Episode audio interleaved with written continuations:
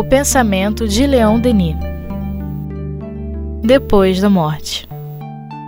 Com Luzia Matias e André Rocha. Olá, amigos do Espiritismo.net. Estamos dando continuidade ao estudo das obras de Leon Denis. Hoje, e durante esse período com o livro Depois da Morte, no capítulo 28, a gente vai retomar de onde a gente parou. Nada mais fecundo, aliás, do que esse estudo do mundo dos espíritos, apesar das dificuldades que ele apresenta. Ele abre o pensamento mil caminhos inexplorados. Ensina-nos a nos conhecer a nós mesmos, a penetrar nas dobras mais íntimas do nosso ser, a analisar nossas sensações, a medir nossas faculdades e, por conseguinte, a melhor regular o exercício. É esta, por excelência, a ciência da vida, da vida da alma, não somente no seu estado terrestre, mas nas suas transformações sucessivas através do tempo e do espaço.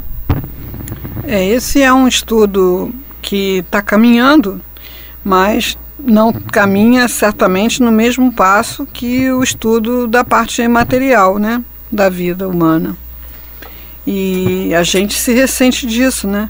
A gente tem tanto conhecimento sobre a parte física, sobre o nosso corpo, sobre o funcionamento do corpo, sobre as coisas do corpo e deixamos de avançar no, no conhecimento, na experiência da nossa essência, daquilo que nós somos, né, da vida espiritual. Isso tem consequências é, no dia a dia, né, nas coisas mais simples. É, inclusive no, no, no, medo, né, na insegurança, no medo do futuro, na incerteza, na dificuldade de ultrapassar as dificuldades da existência, porque você não tem aquela dimensão de que aquilo está acontecendo a serviço de uma evolução espiritual.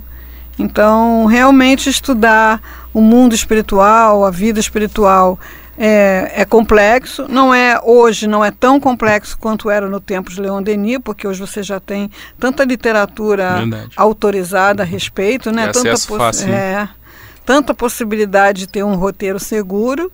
É, mas mesmo assim a gente ainda se dedica não pouco, né? não tanto quanto deveria a, ao estudo da vida do espírito. Verdade. Bom, se, seguindo aqui, o espiritualismo experimental pode tornar-se um meio de conciliação, um traço de união entre esses dois sistemas inimigos, o espiritualismo metafísico e o materialismo, que há tantos séculos se combatem e se dilaceram, sem resultado. Ele adota os princípios do primeiro, esclarece-lhes e oferece-lhes uma base de certeza. Dá satisfação ao segundo, procedendo segundo os métodos científicos mostrando no perispírito, corpo fluídico semimaterial, a causa de numerosos fenômenos físicos e biológicos. Faz mais, traz a ciência, a síntese filosófica e a concepção moral, da qual essa estava desprovida e sem as quais permaneceria sem ação na vida social. É, então assim, a gente vai ver que em muitos momentos é, Leon Denis usa a expressão espiritualismo experimental ao se referir ao espiritismo. Uhum. Essa era uma necessidade da divulgação, né? uma necessidade da propaganda. Para que as ideias pudessem se propagar, você tinha que ressaltar muito esse lado científico, esse lado experimental, esse lado é, da, da fenomenologia uhum. é, e deixar como base a questão moral, ética, filosófica. Né? É, agora, espiritualismo metafísico já abrange todas as correntes de é. pensamento que não veem só a matéria, só Sim. a parte física. Né? Uhum. Então, ele identifica esse conflito, que eu acho que é, ainda não terminou, né? ainda está é, aí. né? É, mas a proposta continua valendo, né? O espiritismo realmente tem a possibilidade de abrir esse campo e a gente está vendo isso acontecer, Sim. né? Com tanta gente já pesquisando dentro das universidades a fenomenologia espírita, né? Verdade. É, seguindo a ciência, ou melhor, as ciências aplicam-se sobretudo ao estudo parcial e fragmentário da natureza Os progressos da física, da química, do, da zoologia são imensos. Os trabalhos realizados mais dignos de admiração, mas esses trabalhos carecem de elos, de coesão de unidade. Conhecendo apenas um lado da vida, o lado exterior, o mais grosseiro, e querendo sobre esses dados insuficientes regular o jogo das leis universais, a ciência atual, seca e fria classificação dos fatos materiais, chega a uma teoria puramente mecânica do mundo, inconciliável com a ideia de justiça, já que nas suas consequências lógicas chega à conclusão de que na natureza a força reina soberana. É. A, a própria ciência materialista evoluiu também bastante da época de Leon uhum. Denis para cá. Né? Hoje você chegou na intimidade do átomo, você é, trabalha com um universo muito mais energético do que mecânico. Né? E dentro dessa organização da energia você identifica uma inteligência.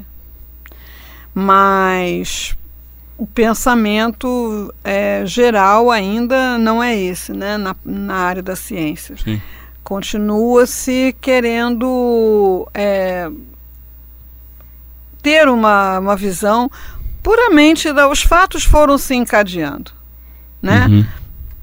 Sem nenhuma pré-meditação, sem nenhum plano.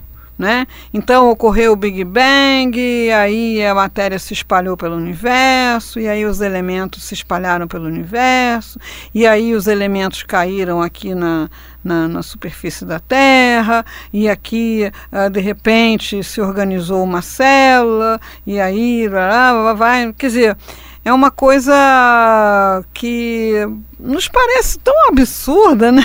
É. Tão pouco palpável, né? É. Tão pouco lógico. É. Quer dizer, você olha a complexidade da vida, né? não só no planeta, mas no, no, universo. Você olha a complexidade, a organização. Ah, mas tem explosão, tem, tem caos, tem vulcão, tem terremoto, tem isso, tem aquilo. Né? E essas coisas nos parecem caóticas porque a gente está vendo de um ponto de vista muito pequeno. Né? É. Então, é, depois da explosão vulcânica, a terra fica mais fértil, né? Porque o vulcão traz os elementos Sim. mais é, jovens para a fertilidade, aquela terra se renova. Então é muita inteligência para você insistir numa falta de causa, é. né? Uma falta de inteligência. É, a lei de destruição ela ainda é um calcanhar de Aquiles no nosso entendimento, né? É. Porque fica difícil entender, que, é, mesmo que se testemunhe depois é, uma reconstrução e algo que vai surgir ali melhor do que o que existia, a gente ainda tem dificuldade, né? É, porque é mudança, né? É, é e mudança. o ser humano é avesso à mudança. Né? É. é é uma tentativa de se manter num território conhecido de experiências, né? Uhum. que é uma coisa meio que instintiva, né? Sim. Então o animal ele delimita o seu território, né? luta por aquele território, uma vez conquistado aquele território, ele vai ficar ali. É. Né? E ele vai evitar qualquer movimento de mudança. Mas a gente tem que ultrapassar, né? É. Ser mais aberto, mudança, mais corajoso, é, olhar mais de cima as coisas para poder ter uma visão mais ampla, né? Uhum. Enfim, a gente vai chegar lá, não tem jeito não. É. Pode ir murmurando, reclamando, mas vai ter que ir, né? É. Vai ter que desapegar de todas as coisas para poder estar tá livre, para ter uma vida livre, né? Uhum. E, cidadão do universo, é, não pode ser essas, apegado. E normalmente essas mudanças sempre trazem aprendizado, né? Só que não adianta, a gente só vai aprender lá na frente ainda e quando é e se aquilo ainda tiver e se aquilo tiver que mudar, a gente também vai achar, né? É, vai ter, vai ter problema. É, ainda é desconfortável. É. É bem isso mesmo. Mas seguindo, é, é por isso que a ciência ficou impotente para exercer uma influência salutar e moralizadora privado até aqui de qualquer visão de conjunto, não tinha podido fazer jorrar dos seus trabalhos acumulados essa concepção superior da vida que deve fixar os destinos do, do homem, traçar seus, seus deveres e fornecer-lhe um princípio de melhoramento individual e social. Ora, essa nova concepção que coordena os conhecimentos particulares solidariza os elementos espaços e essa lei moral indispensável à vida e ao progresso das sociedades, o Espiritismo trá-los à ciência com a síntese filosófica que deve centuplicar seu poder. Então, é, a ciência, é, assim, quando ela prega que não existe uma causa, não existe um sentido para a vida, não existe uma ordem, não existe um sentido, é, ela diz para o ser humano: olha, a tua existência não tem sentido, é isso mesmo. Você uhum. surgiu aqui por uma série de fatores ao acaso e quando morreu acabou não tem não tá não tá acontecendo nada uhum. é, não tem sentido uhum. não tem nada é aleatório é por que que eu vou é, me enquadrar ou me esforçar ou me me privar de, de prazeres ou disso e daquilo é, com uma finalidade de me tornar um ser humano mais ético por que que eu vou resistir à corrupção é. Por que, que eu vou é, me preocupar com causas sociais ou me incomodar com o sofrimento do outro? Para quê? Né?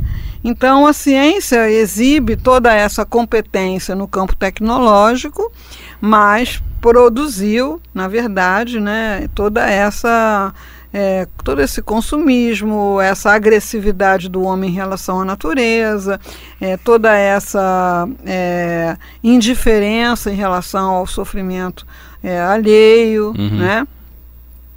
E assim, não é que a ciência tenha imposto isso, é que tudo isso é mais de acordo com, o nosso, com a nossa pouca evolução espiritual, é. né? Hum. A gente embarca num discurso desse com muita é. facilidade. E ela não ofereceu uma reflexão mais Exato. sofisticada, mais... Exato. Né? Complexa, né? Mais complexa. Então ele está dizendo que o Espiritismo é que vai trazer essa síntese filosófica. Uhum. Né, que vai centuplicar é, o poder de transformação das sociedades que a ciência tem. Uhum. Né? Você leva uma, um avanço tecnológico pequeno para uma coletividade humana, você transforma aquela sociedade. Né? Verdade. Uma televisão, um computador, um cinema, um posto médico, é. né? É, uma técnica de captação de água ou de energia. Então, mas para que tudo isso? Não, não é para nada não, é só para a gente ter mais conforto, né? Então, realmente uma, uma concepção, uma filosofia espiritualista, como a doutrina espírita nos propõe, centuplicaria o poder de transformação das vidas que a ciência traz. Uhum. É, seguindo aqui, é, o papel do espiritismo é grande e suas consequências morais são incalculáveis ele data apenas de ontem, e entretanto, quantos tesouros de consolação e de esperança já não espalhou pelo mundo? Quantos corações entristecidos, frios, não aqueceu, reconfortou? Quantos desesperados detidos à beira do suicídio? Seu ensino, bem compreendido, pode acalmar as aflições mais vivas, dar a todos a força da alma, a coragem na adversidade. É, aí é, é, muito eloquente, né? Eu acho que a gente nem precisa comentar. É mesmo. Vamos seguir. É, o Espiritismo é, pois, ao mesmo tempo que uma síntese potente das leis físicas e morais do universo, um meio de regeneração e de adiantamento. Infelizmente, pouquíssimos homens interessam-se ainda pelo seu estudo. A vida da maioria é uma carreira frenética para os bens ilusórios Apressamo-nos, tememos perder nosso tempo com coisas que consideramos supérfluas e perdemos-lo realmente, prendendo-nos ao que é efêmero. Na sua cegueira, o homem desdenha o que o faria tão feliz quanto se pode ser nesse mundo, quer dizer, fazer o bem e criar em torno de si uma atmosfera de paz, de calma e de serenidade moral. Nossa, isso é muito atual. é muito atual. É. É, ele é... usou um adjetivo aqui que tem tudo a ver com, com, com os tempos de hoje, que é frenético. Você vê, né, uma criatura em 1903 achava o mundo frenético. É. né? É. Mas embora é, o frenesi é, comparado com os dias atuais realmente seja uma coisa muito menos frenética, É. né? É, a- o pensamento do ser humano ainda está mais ou menos na mesma, no mesmo lugar, né? Uhum, é. Quanto tempo a gente gasta para cuidar do corpo, né? Uhum. Levar o corpo no médico, dar banho no corpo, dar remédio pro corpo, gas- ganhar dinheiro para comprar comida pro corpo, comer o corpo, dar comida pro corpo, Uhum. né? Botar o corpo para dormir. É o corpo que é passageiro, né? Ocupa o nosso tempo, nas nossas energias, né? Naquela correria. É, para não falar dos cuidados de estética, de moda, de outras coisas mais supérfluas, né? Uhum. É, enquanto que o espírito, que é permanente, né, que é eterno, a gente faz aqui uma horinha de estudo e já acha que é um trabalho, né? Meu Deus, tô- vou ficar uma hora aqui estudando, né? Fica assim meio inquieto na cadeira, querendo que a hora passe, a hora não passa, né? E a gente teria justamente que ter mais leitura, mais meditação, mais prece, né? Mais escuta espiritual, né? Uhum. Viver uma vida mais espiritualizada mesmo. É, esse trecho chamou, me chamou bem a atenção mesmo em relação a esse a essa questão que hoje em dia é, é um pouco isso que você falou, quer dizer, a cabeça funciona igual. Talvez a única coisa que mude seja a velocidade dos acontecimentos, né? E, e a capacidade que você tem de ver várias coisas ao mesmo tempo. Né? Velocidade que, da informação. Exato. Enquanto ele estava ali lendo um livro, assim como outra pessoa podia estar lendo, é, hoje você tem um computador que você tem várias janelas, né? Várias abas. Então, quer dizer, é, É. é só isso que Eu muda. vi uma pessoa comentando no rádio que ele começou a observar que a, a- ele começou a, a ter menos leitura. Sempre foi uma pessoa que leu muito e começou a perceber que ele cada vez lia menos ou tinha levava mais tempo para acabar de ler um livro.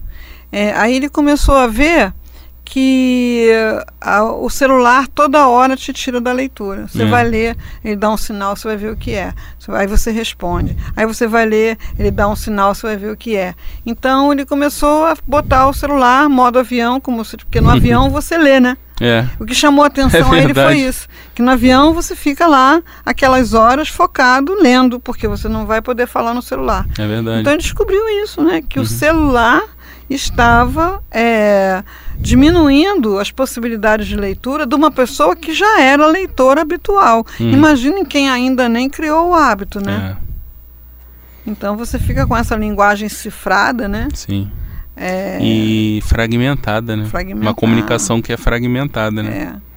E não abre a mente por ideias mais avançadas, né, das pessoas que escrevem, ou esteticamente mais amplas, mais complexas, porque fica vivendo aquele mundo mesmo do, do virtual. É. E aí a atmosfera à sua volta é tudo, menos de paz, de calma e de serenidade moral. É verdade. Você cria uma atmosfera de, de conflito, né, de inquietação e de desconforto. É, Ou então de, de uma euforia, às vezes, também, né? Pode É. estar lendo alguma coisa que você está achando legal e engraçado e entra naquele universo e É. continua acrescentando pouco, né? É. Pode não fazer tão mal, mas não acrescenta tanto, né? É, mas de qualquer maneira, é, você- somos espíritos, né, destinados a progredir. Uhum. Então, sempre que você fica realmente na contramão da lei, você fica desconfortável. É. né? Você está ali, mas está sentindo que não era bem para estar ali, né? O que, que eu tô fazendo aqui? É, dá- fica lá com um incômodo, Uhum. né? Às vezes a pessoa busca mais daquilo para acalmar o incômodo. O incômodo vai aumentando. É verdade. Né? E aí muitos enveredam por, por vícios, né? drogas, ah, coisas alienantes, né? Uhum. E o incômodo só aumenta, É. né? até que você se dispõe a uma prática, né?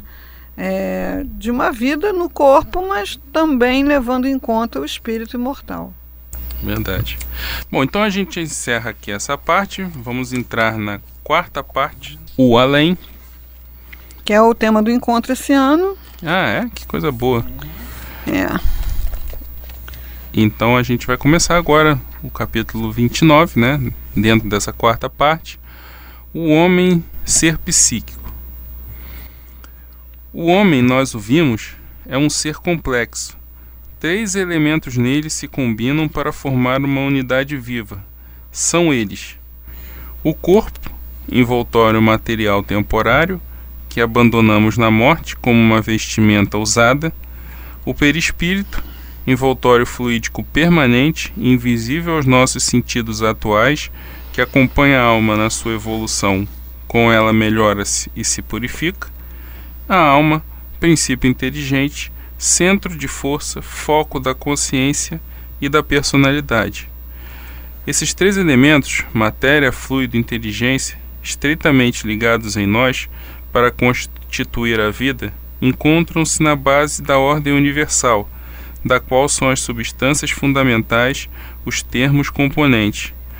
Fazem do homem uma redução do universo, um microcosmo que encerra as mesmas potências e se submete às mesmas leis. Então, poder-se-ia acreditar que o conhecimento perfeito de nosso ser nos conduziria, por analogia, à compreensão das leis superiores do universo, mas o conhecimento absoluto do homem escapa ainda aos pesquisadores. É, bom, isso aí é um, uma definição básica né, do Espiritismo que é importante que todos aprendam ou desenvolvam a possibilidade de trabalhar sempre com esse enfoque, né? Cada pessoa com quem a gente convive é um espírito encarnado. Sim é, tem um passado, tem um futuro, né? As manifestações físicas é, chegam ao corpo através do perispírito, uhum. as experiências do corpo chegam ao espírito através do perispírito, e assim é, cada encarnação produz um progresso para esse espírito que, quando reencarna, comunica esse progresso ao novo corpo.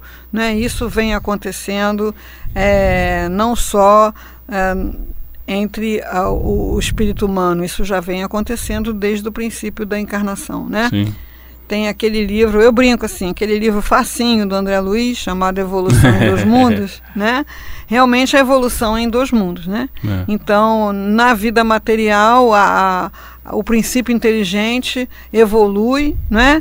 Vai para o mundo espiritual com mais evolução, quando volta, traz essa nova evolução para as formas físicas e assim a, a evolução vai se processando em dois mundos. Né? É. Então, isso é dar uma, uma ótica mais ampliada para a gente analisar os problemas de família, os problemas do país, os problemas os econômicos, de saúde, os né? problemas de saúde. Sempre pensar nessa, nesse, nesse aspecto tríplice. Uhum. Né? É.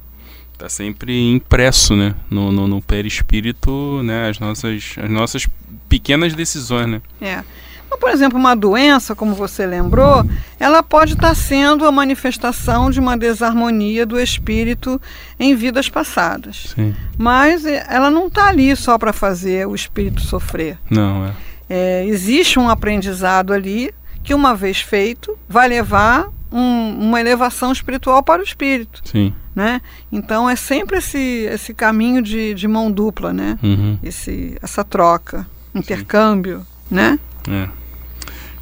Dando prosseguimento, a alma desprendida do corpo material e revestida do seu envoltório sutil constitui o espírito, ser fluídico de forma humana, liberto das necessidades terrenas, invisível e impalpável no seu estado normal o espírito é apenas um homem desencarnado e cada um de nós torna-se espírito na sua hora.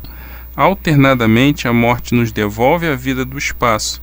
Depois, o nascimento nos traz para esse mundo material para recomeçar o combate da existência, a luta necessária ao nosso adiantamento. O corpo pode ser comparado à armadura com a qual o cavaleiro se reveste antes da batalha e que abandona quando essa termina. É, Combate da existência. Né? é uma imagem, né? É. É mesmo, né? É. São muitas lutas, né? É. São muitas lutas. É, enfim, também é uma informação bastante básica né, da doutrina espírita, Sim. porque eu já vi né, espírita dizer assim: ah, eu tenho medo de espírito. né? É. Você tem medo de espírito, o espírito é apenas um homem desencarnado e você é um homem encarnado, então vocês são a mesma coisa, né? É mas é complicado. É, é atávico, vamos dizer sim, assim, né? Esse sim. medo do, do sobrenatural, do, né? do fantasma. Sim. Né? No anos primeiro com a igreja colocando na nossa cabeça que isso era um problema. É. Depois os filmes, né? É a literatura. a literatura. É, Antes então, dos filmes, a literatura. É, então, é. não é tão simples. E uma vez um palestrante há muitos anos falou isso lá no Leão Denis, eu achei muito interessante. Falou assim: tá viva minha mãezinha querida, desencarnou é a alma do outro mundo.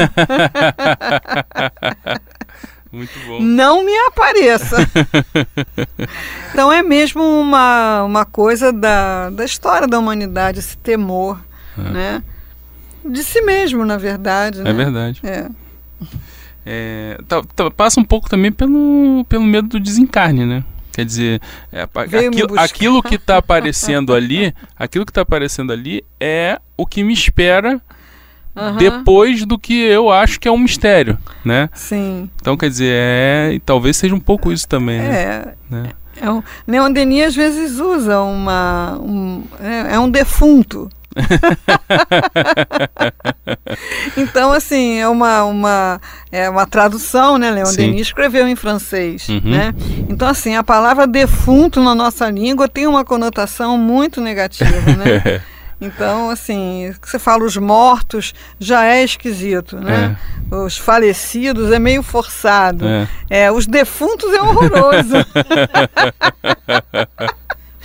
Mas, na verdade, está querendo dizer os desencarnados, é né? Tudo a mesma coisa. É a mesma coisa. São apenas pessoas né, que é, estão sem, momentaneamente fora do corpo, né? Verdade. Para terminar, sendo a sobrevivência experimentalmente demonstrada pelas manifestações espíritas, resta estabelecer em que condições prossegue a vida da alma após a morte e que situação a espera no espaço é o que exporemos nessa parte da nossa obra, inspirando-nos nos trabalhos anteriores e nas inumeráveis comunicações de espíritos que em todos os pontos do mundo iniciaram-nos nas alegrias ou nas dores da sua existência de além-túmulo. Então é só um anúncio, né? Uma introdução, que, né? Do que exatamente, do que que ele vai discorrer uhum. e aprofundar nessa quarta parte que se chama o além, uhum. né? É, para ele a sobrevivência é uma coisa demonstrada pela manifestação dos espíritos. É, ele está seguro disso e ele vai apenas comunicar aos leitores de onde vem essa segurança. Hum. É, o que o faz afirmar é. que a sobrevivência está experimentalmente demonstrada. Para ele estava, né, para alguns de nós também está, para outros está, mas depende da situação, né? É, e a dúvida ainda é uma coisa que a gente está precisa estar frequentemente abordando é, pelo estudo, pela reflexão e pela experiência. É. Bom, então a gente encerra por aqui a leitura aqui e o estudo né, do livro Depois da Morte, a quarta parte, o capítulo 29, O Homem Ser Psíquico, e a gente vai dar sequência aí nesse próximo momento de estudo. Até a próxima!